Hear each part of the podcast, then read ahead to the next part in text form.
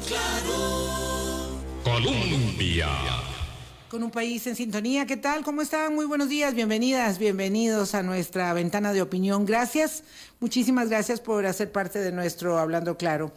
Hace, bueno, estaba revisando aquí, eh, el 20 de marzo fue la última vez que habíamos conversado con Rosario Rosales y estaba revisando las notas. Lo cierto es que mm, muchas de las cosas que comentaremos hoy están referidas a elaboraciones argumentales que hemos venido haciendo. Bueno, no digo que desde el 20 de marzo, sino desde hace 16 años que este programa está al aire eh, y que con el eh, politólogo y ahora coordinador del Observatorio de la Política Nacional de la UCR, Rosa Rosales, hemos eh, aprendido seguramente más de 16 años, porque también en las aulas universitarias, así que es mucho, mucho tiempo el que hemos compartido. y hoy podemos, a partir de hechos concretos, eh, establecer que algunas de esas elaboraciones argumentales que pudieran haber resultado hipotéticas en algún momento ahora son hechos eh, constatables, mm, virtud a las decisiones de política pública que van marcando la orientación del gobierno de don Rodrigo Chávez. Y específicamente por el peso, por la contundencia, por el significado que entraña la decisión unilateral del Ministerio de Comercio Exterior y la promotora de comercio de romper un convenio con la coalición costarricense de iniciativas de desarrollo que ha dado en muy eh, significativos resultados al país en la atracción de inversiones, eh, pues evidentemente ese hecho porque la semana anterior había sido, o tras anterior, el de la ruptura del convenio con la Fundación Omar Dengo, que también se suma a ello, pero que yo no dudaría, virtud a la, digamos, eh, el peso que tiene la inversión extranjera en el país, los negocios que alrededor de la inversión se realizan, que son por supuesto multimillonarios, es así, eh, pues que esto tiene eh, un, eco, ¿verdad? Si se quiere mayor y un eh, peso en la discusión política y en el enfrentamiento que ha de derivarse si se quiere mayor. Es decir, pareciera que eh, CINDE tendrá mucho más escuderos y defensores que los que puede haber tenido la Fundación Omar Dengo o podría tener, aunque yo quisiera pensar que ese convenio se puede, se puede rescatar también. En fin, una introducción larga para presentar eh, a Rotzai Rosales, a quien le agradezco muchísimo que esté con nosotros este viernes, cierre de semana. Buenos días, Rotzai. Buenos días, Vilma. Es un gusto estar siempre con toda la audiencia de Hablando Claro.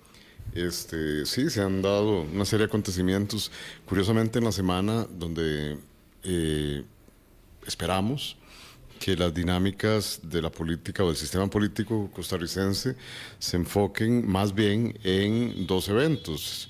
las intenciones de coordinación al interno de la Asamblea Legislativa a partir de la conformación de un nuevo directorio y anteriormente la agenda que eso podía esperarse de proyectos o iniciativas de ley, ahora no, ahora se continúa con las sesiones extraordinarias, pero también el otro foco de atención tradicional había sido la discusión eh, entre los distintos actores sociales, políticos y económicos del informe de labores de primer año.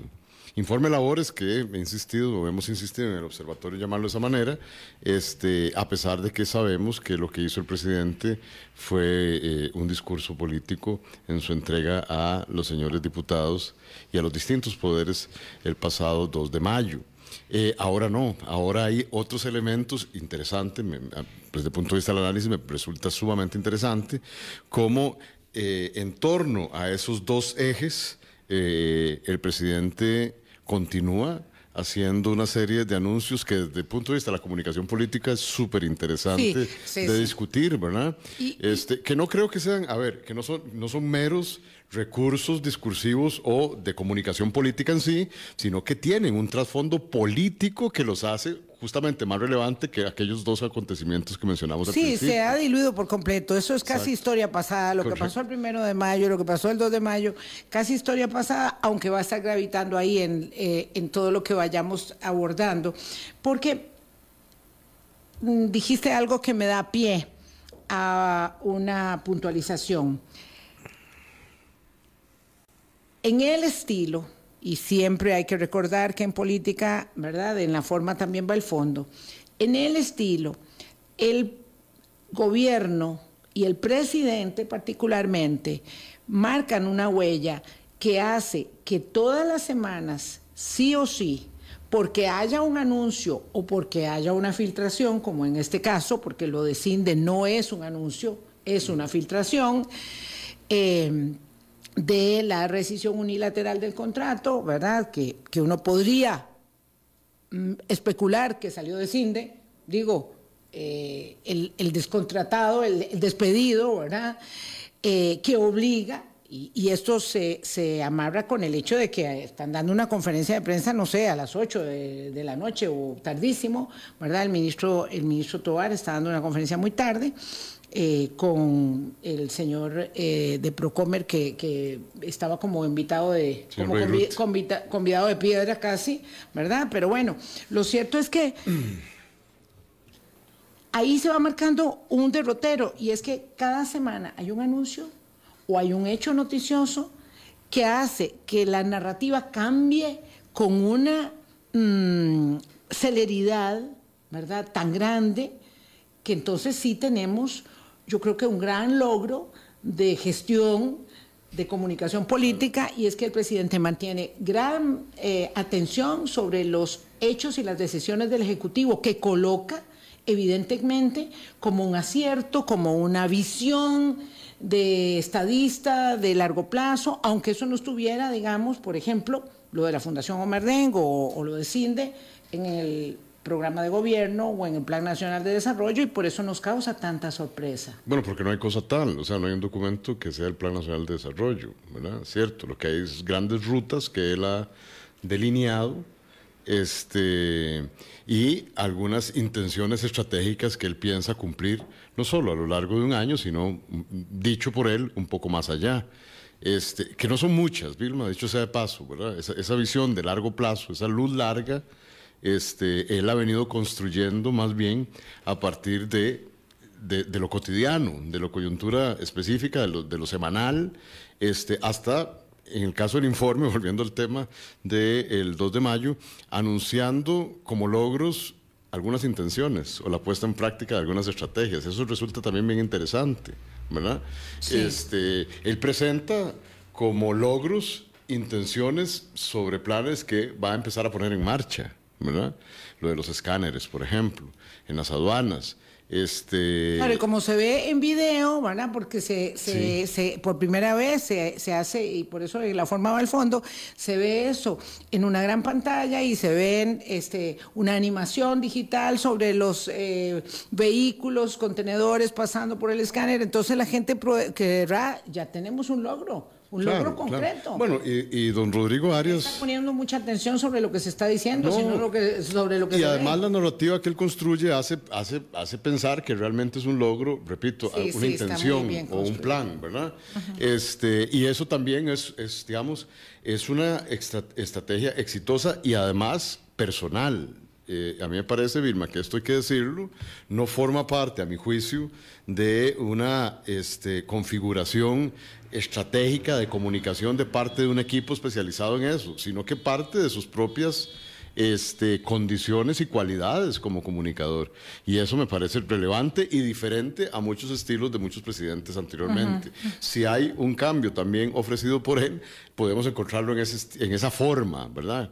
Se ha hablado mucho de los asuntos de, de fondo, pero evidentemente este, también el cambio prometido, de algún modo, pasa por el estilo y las vías, los medios de comunicación que él ha utilizado desde que desde que está en la presidencia, ¿verdad? Uh -huh. Este, eso a la luz no solo de lo del de, anuncio reciente del CINDE y anteriormente lo de la Fundación Omar Dengo, sino también lo comentábamos ahora con otra serie de anuncios muy recientes que sin tener un sustento, digamos, eh, técnico o eh, jurídico, él se aventura a anunciar, ¿verdad? Lo de las extradiciones, ¿verdad? Lo mencionábamos ahora.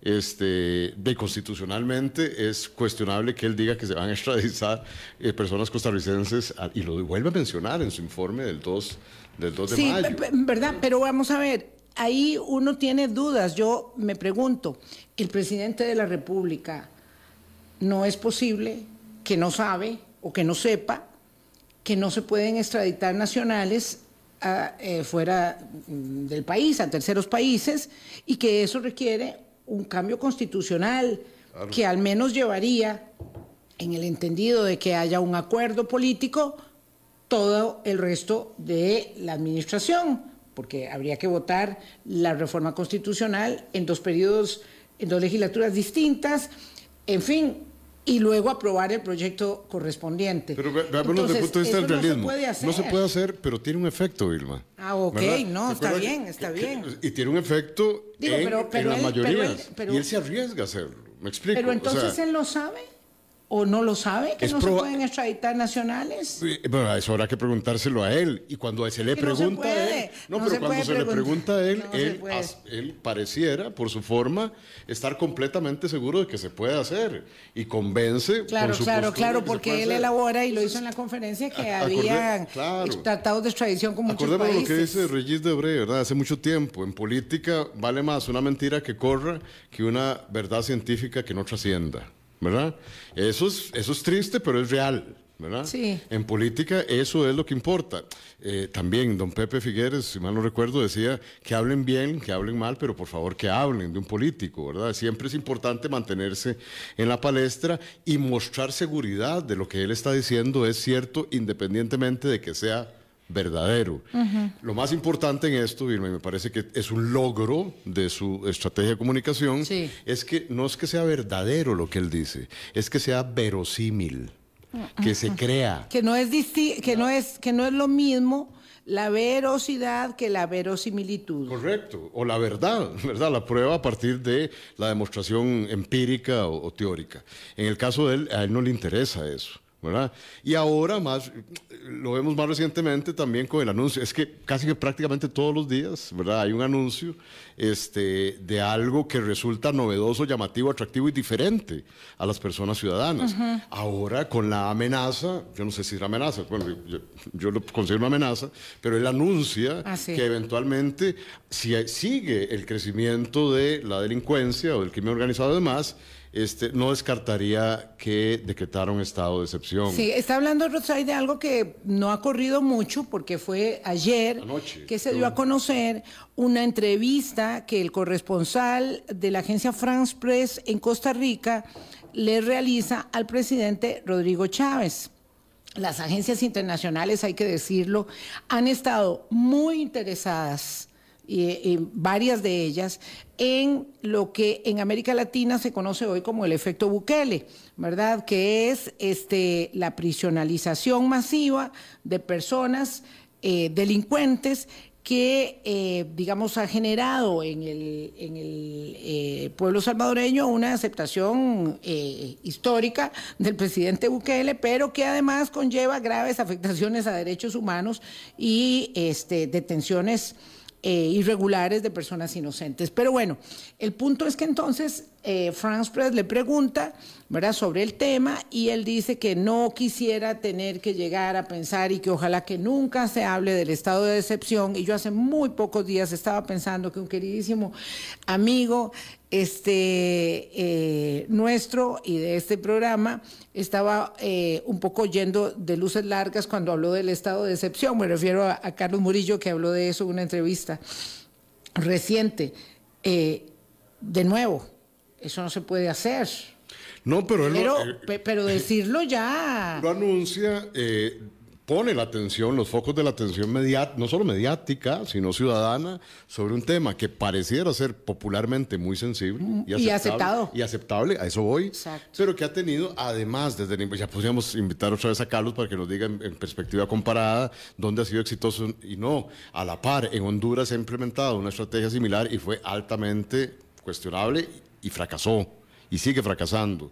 Y no debemos Eso olvidar podría tener mucho más similitudes Honduras que con El Salvador que nosotros. que nosotros. Pero Claro. bueno, tampoco fue de mayor éxito en Brasil, por ejemplo, y tampoco fue de mayor éxito en Guatemala durante la década tras anterior, con el anuncio de la mano dura de nada más ni nada menos que un ex militar acusado incluso este, de, de genocidio como Otto Pérez Molina, ¿verdad? Y hoy inducido penalmente por otras razones. Pero en Guatemala tampoco surgió efecto elaborado ese discurso y esa estrategia de hace mucho tiempo. En todo caso, es altamente popular y llamativo decir que en este país, frente a condiciones de seguridad, el estado de excepción no debería, de- no debería descartarse del todo, ¿verdad? Entonces, volviendo al tema, meramente de forma, que no es, no es claramente mi especialidad, pero que llama la, me llama la atención, pues evidentemente el estilo de comunicación ya marca una diferencia importante Ah, con sí. respecto a lo que veníamos observando y, lo, y creo que lo anunciamos desde la primera vez cuando, cuando él, el 8 de mayo del 2022, hizo su primer discurso ya como presidente, Sí. como presidente de la República, porque ahí delineaba una serie de intenciones o de terapias, ¿verdad?, que él quería implementar para, dicho por él mismo, cambiar no solamente el estilo de gobierno, sino la forma en cómo se había gobernado el país. Acordémonos, y él lo vuelve a repetir ahora el 2 de mayo, sobre todo tratando, como dice él,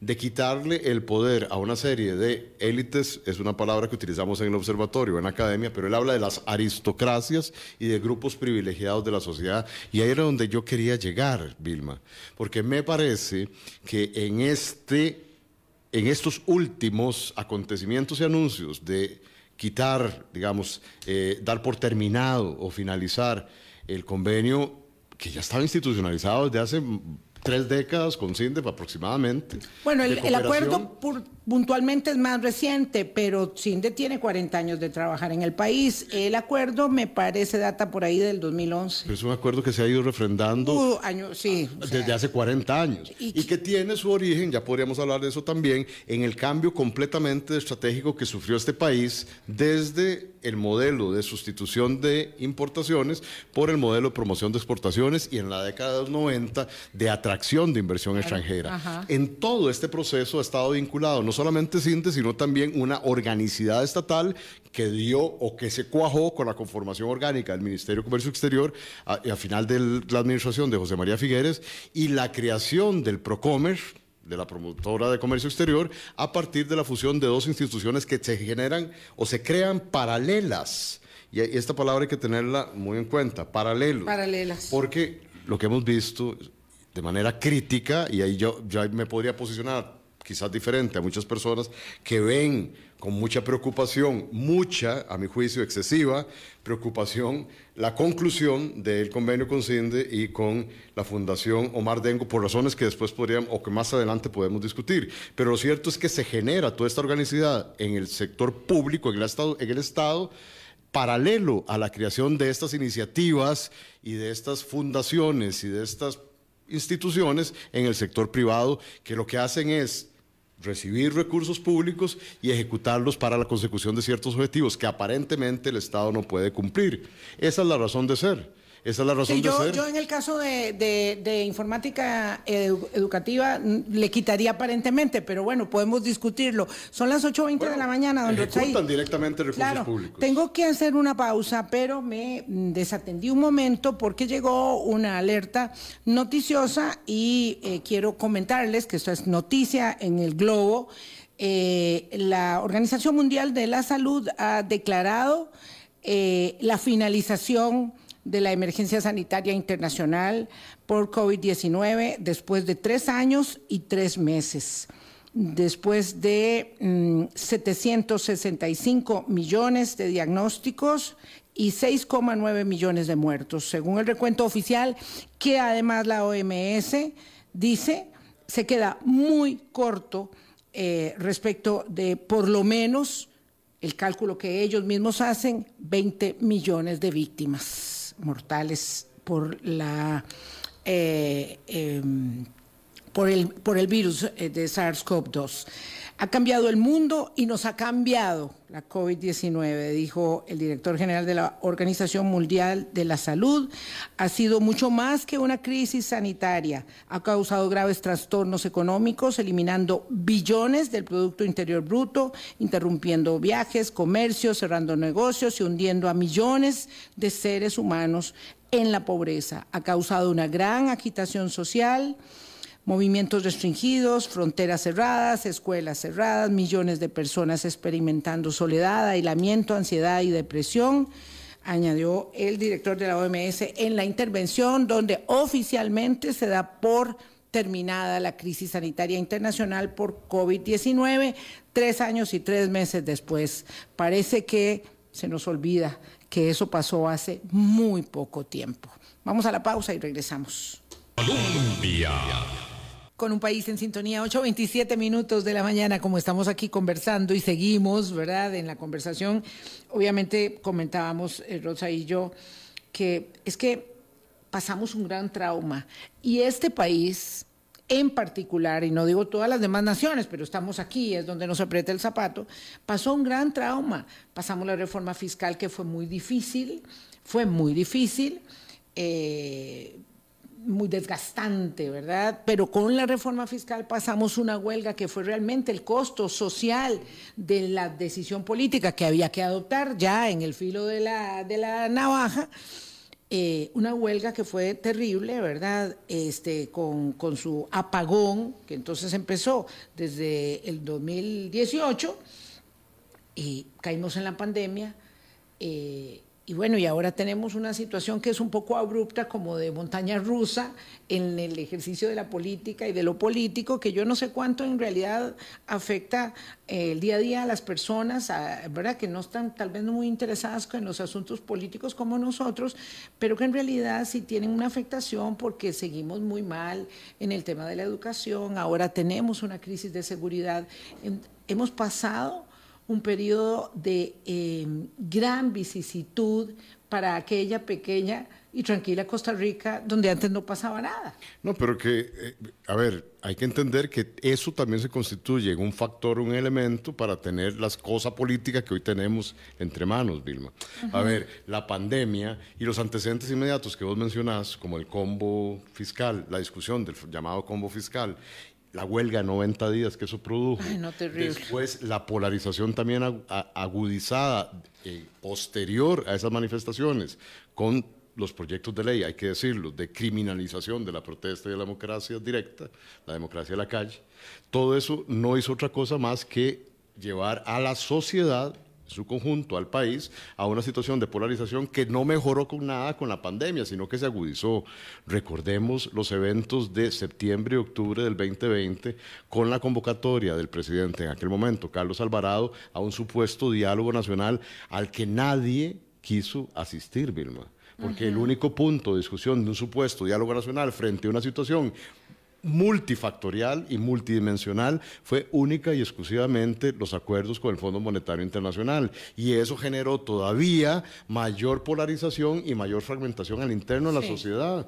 Recordemos, en el 2020, estoy haciendo este recuento de hechos justamente porque fue lo que recopilamos en el libro del OMNA que va a salir, dicho sea de paso, publicado ya. El, Observatorio de la Política Nacional de la UCR. Y, y estamos haciendo un recuento del 2020 y nos damos cuenta que también en el sector privado la cosa no era un lecho de, un lecho de rosas. No, no, no, no. Acordémonos la división interna que sufrió UCAEP y el cuestionamiento a la junta directiva y a la presidencia de aquel momento que hizo que se hicieran movimientos importantes al interno del sector empresarial. Así es que teníamos a todos los sectores, perdón, el movimiento sindical también venía a salir del golpe duro que significó perder la pelea frente al combo fiscal del 2018. ¿Verdad? Entonces, notamos que todo el tejido organizacional del país, ¿verdad? Desde los movimientos sociales, sin duda los partidos políticos y demás, fue altamente también afectado por la situación pandémica. En algún momento el gobierno de Carlos Alvarado, duró poco, pero tendió a priorizar también los temas y, y- y las políticas públicas de salud en función de la famosa reactivación económica. Acordemos que eso generó. No, no, fue- muy traumatizante interno. todo. Y ni que se diga, Vilma, los efectos que esto trajo en salud pública y sobre todo en salud mental, que hoy están lidiando con esos problemas la mayoría de las personas en las escuelas primarias, Sí, secundarias y en las universidades. ¿Cuántos profesionales hoy tenemos formados a partir de la virtualidad, Vilma? Sí, claro. ¿Verdad? Y, y- y en, y en áreas, y eso se ha discutido poco, en áreas o dimensiones tan delicadas como por ejemplo la medicina, ¿verdad? Por citar una. Así es que los efectos fueron multidimensionales, ¿verdad? ¿Y por qué yo digo que a lo mejor eso estamos viviendo, los efectos, ¿verdad? Eh, o, la- o las réplicas, ¿verdad? Telúricas hasta el, hasta el día de hoy. Bueno, porque justamente, Vilma, acordémonos, acordémonos que es justamente en la coyuntura del 2020 y de la pandemia cuando emerge una figura importante desde el Ministerio de Hacienda de Carlos Alvarado, que es el actual presidente de la República. Sí. ¿verdad? Y que tiene una serie de diferencias, no solamente al interno del gobierno de Carlos Alvarado, sino también con muchos de estos otros sectores que hemos citado. Acordémonos el anuncio, hoy olvidado, a mi juicio, en su gobierno, el anuncio de que el combate a la ilusión y a la evasión iba a ser un tema prioritario y que tenía que ser un tema país. No se trató. Y hoy, En el y eso ha quedado, ¿verdad? Eso ha quedado en el olvido. Así es que notemos que hay cambios hasta en la configuración de los partidos políticos. Claro. De ahí emerge la figura candidateable, llamémoslo de esa manera, de don Rodrigo Chávez y su este, eventual posterior elección como presidente de la República.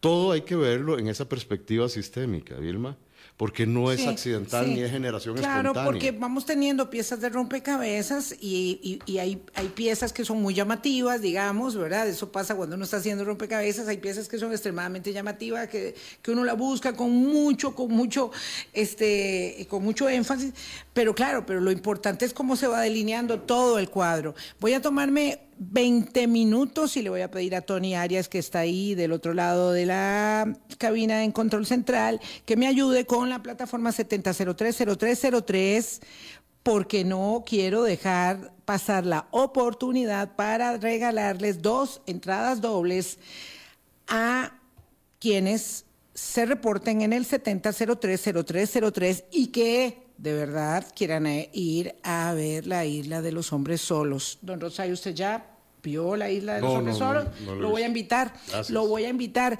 Es una puesta en escena realmente destacable, como todas las que hace Expresivo, y estamos en la tercera temporada y la primera que se hace desde el fallecimiento de nuestro querido eh, José León Sánchez, el autor de esta obra que fue traducida, ha sido traducida a más de 20 idiomas en el mundo.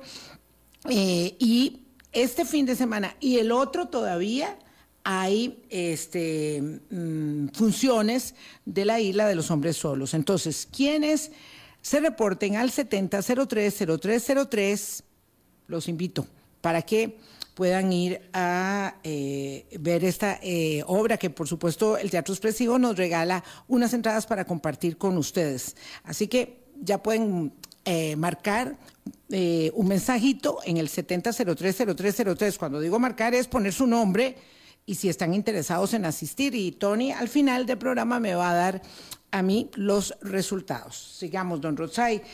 Em, Tony, por favor, llévese la, la pla- Ah, usted tiene copia. Ah, sí, cierto. Tiene la otra, tiene copia, digo yo. Él tiene la plataforma a mano. Bueno, ok. Muchas gracias, este, mi querido amigo. Mm, don Rosay, las decisiones para puntualizar esto y seguir con el dedo en el reglón, que nos desviamos y tenemos una facilidad enorme para desviarnos del tema, yo en primero, eh, de romper el contrato.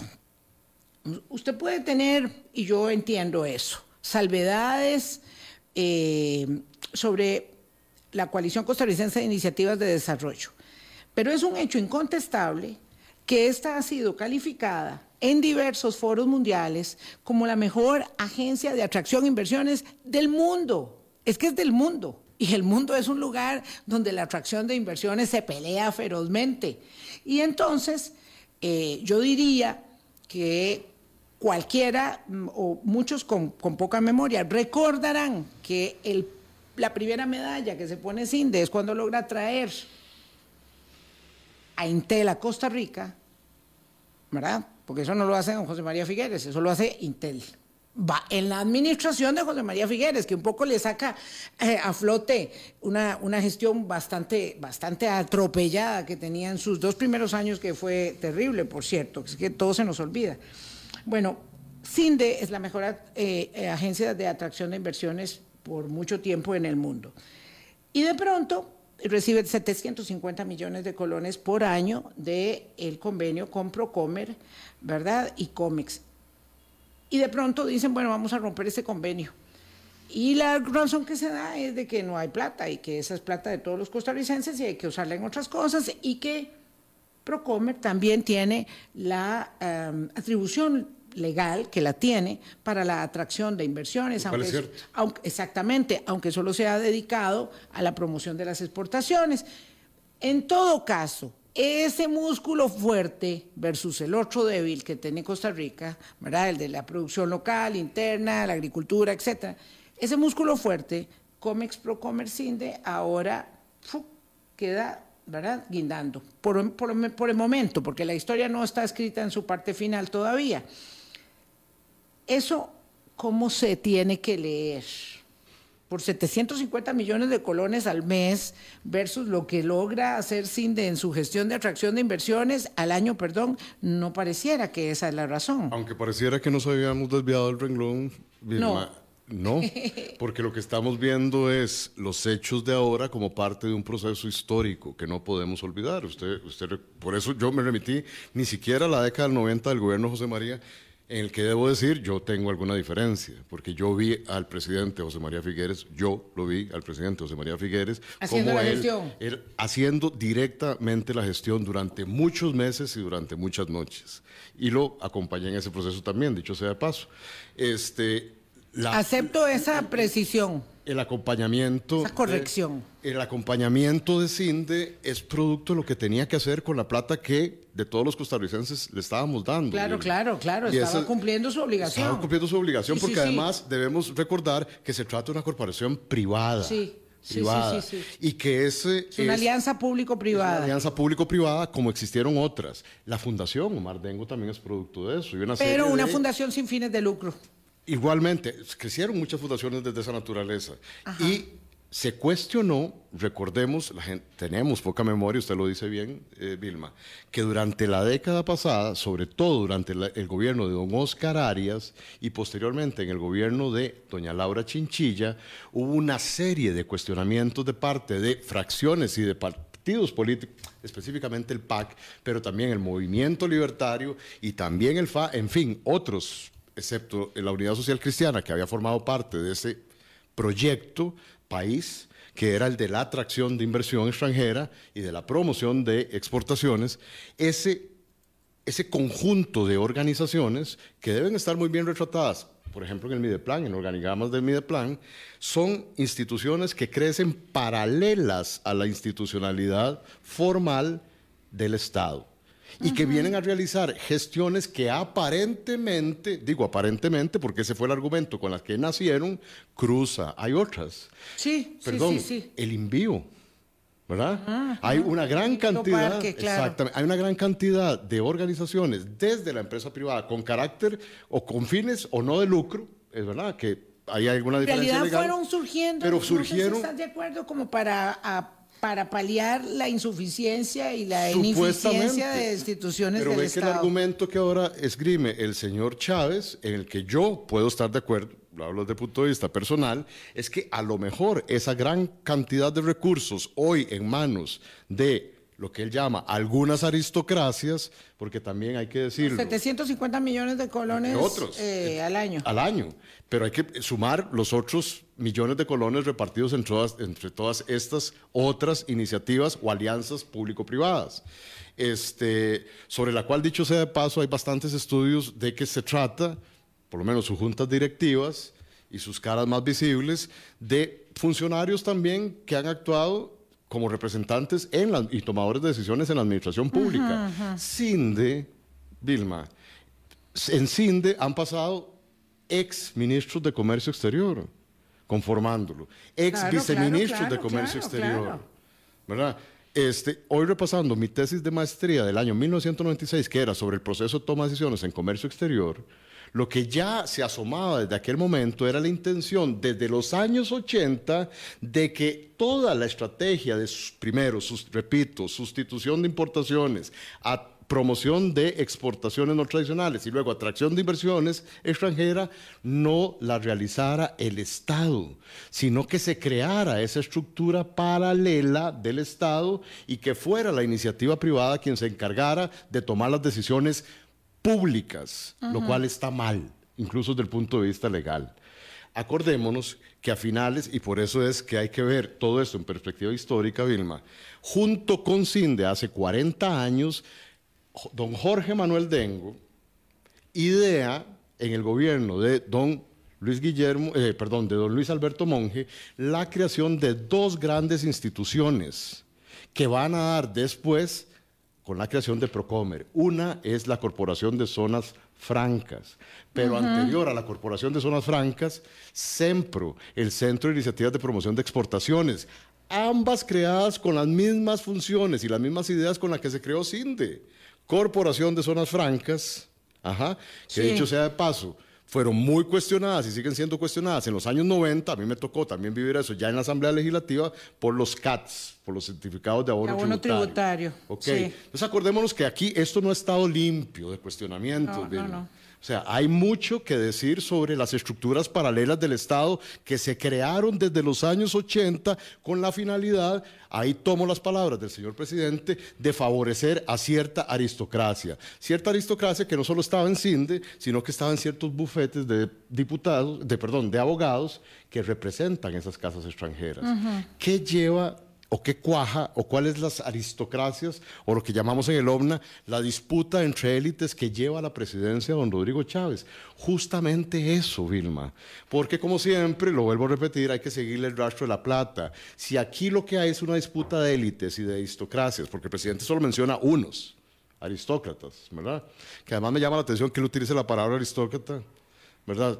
Viviendo donde vive y, y ganando lo que gana, ¿verdad? Lo que ganó. Este, y no cruzando la calle eh, para que vea en Concepción. Es muy interesante ¿verdad? porque, porque claro... De Monterán sí. se ve la realidad de muy, desde muy, muy, muy distinta. Bueno, pero es ¿verdad? que tal vez bueno. el señor presidente llega hasta ese eh, exclusivo Hasta la de barrio entrada, eh, y no ¿verdad? hasta arriba. Sí, no, Claro. o cruza la calle y, va, y se va a dar cuenta que tiene uno de los barrios más conflictivos en el puro frente de la entrada de su residencial. Pero él, él habla de aristocracias, ¿verdad? Entonces, hay algunas aristocracias que él desea, y él lo dice, que tienen capturado al país desde hace mucho tiempo y que ahora van a terminarse Pero es que los habla, beneficios. Pero, Pero, es que él habla al nombre del pueblo, él no habla como parte de una aristocracia. No, aunque- porque él no se ve parte de esa aristocracia, No, aunque forme parte de esa aristocracia o de otras. Porque el tema es. Bueno, Nayib Bukele vez- puede ser parte de la aristocracia salvadoreña, de las familias más connotadas, pero él no hace parte de esas aristocracias. ¿Cómo- pero eso es parte de la, de la eficacia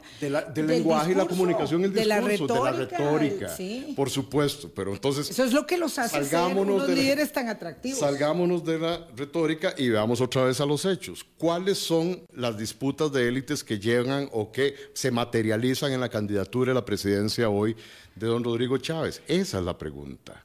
Porque al interno de todo este proceso hay antecedentes que no debemos deslindar y que ya muestran las fracturas de lo que algunos analistas llaman el bloque en el poder. El caso Cementazo, el caso Aldesa, más recientemente, ¿verdad? Son muestras de cómo hay, como, diríamos también otros, otros autores, problemas en la cúpula, resquebrajamientos en la cúpula. Vamos a ver, y yo- reacomodos. Perdona que te interrumpa. Yo entiendo esto porque, claro, en el cementazo habían eh, cementeras oligopólicas que, por supuesto, eh, estaban ahí en pugna eh, y, y que, bueno, y han hecho a, un lado al to- al- a todo el que les ha estorbado. Yo lo entiendo eso.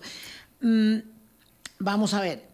En el caso específico de CINDE, y yo quiero que, creo que, para ser rigurosos, hay que hacer uno de CINDE y otro aparte de la Fundación Omar Dengo, aunque pueda haber intereses, eh, o sin duda los hay, eh, debajo subterráneos que son que puedan confluir, pero en el caso de CINDE resulta y repito otra vez, ese ha sido el músculo fuerte del modelo que Costa Rica implementó y que ha sido muy exitoso con Procomer, con el surgimiento de Comex. Acordémonos que el Ministerio de Comercio Exterior es reciente de creación.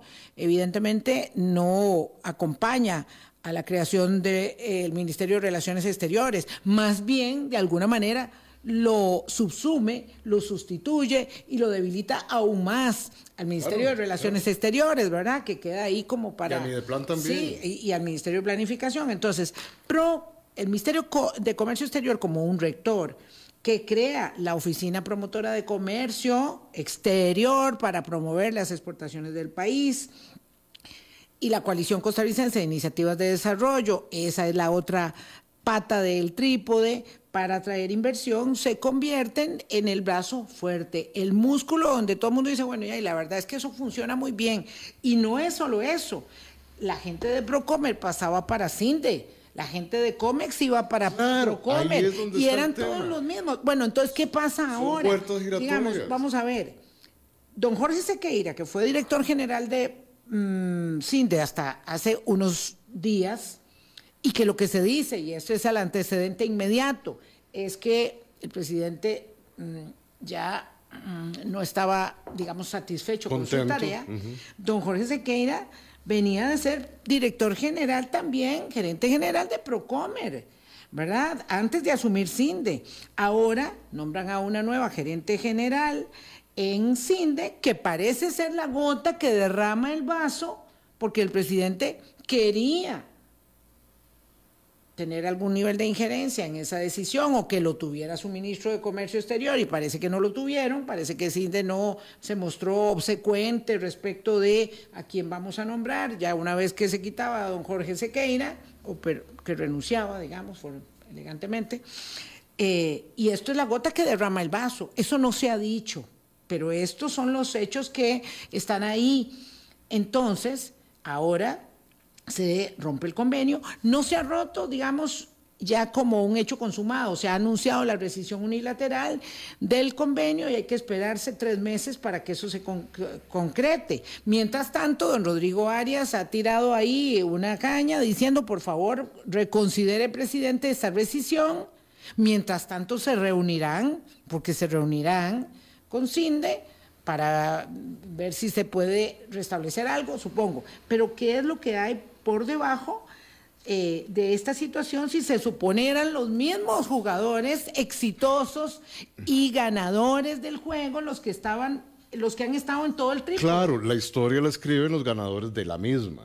Y a eso es donde yo digo que yo tengo una enorme diferencia, porque entonces si, podemos decir si el modelo ha sido exitoso, yo te puedo decir que el modelo ha sido exitoso para los exportadores.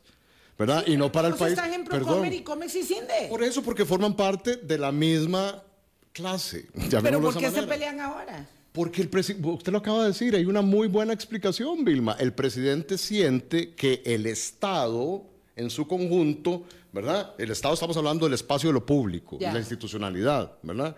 No tiene ninguna injerencia sobre la forma autonómica en que esas iniciativas privadas y la misma gente que rota de Procomer a Comex hay muchos nombres que hemos visto como viceministros y como ministros. Por eso, los tres. no, pero todos, y pasan a la Cámara de Industrias, y pasan a, la, a UCAEP, o sea, eh, pero no son los tres, son las personas que desde la iniciativa privada consideran que su estrategia de desarrollo va a beneficiar a todo el país y es justamente lo que el presidente llama las élites privilegiadas. Si usted me pone a decir, ha sido exitosa la estrategia de atracción de inversiones y de promoción de exportaciones, yo tengo serias dudas, porque eso lo que ha dado es el modelo fue el modelo de Estado, de acumulación excluyente que hoy tenemos y que tiene al país en la vergonzosa situación de ser el país más desigual de todo el continente americano y eso no fue producto de los últimos cuatro años. Pero vamos a ver, si los eh, actores fundamentales han estado participando de los tres ejes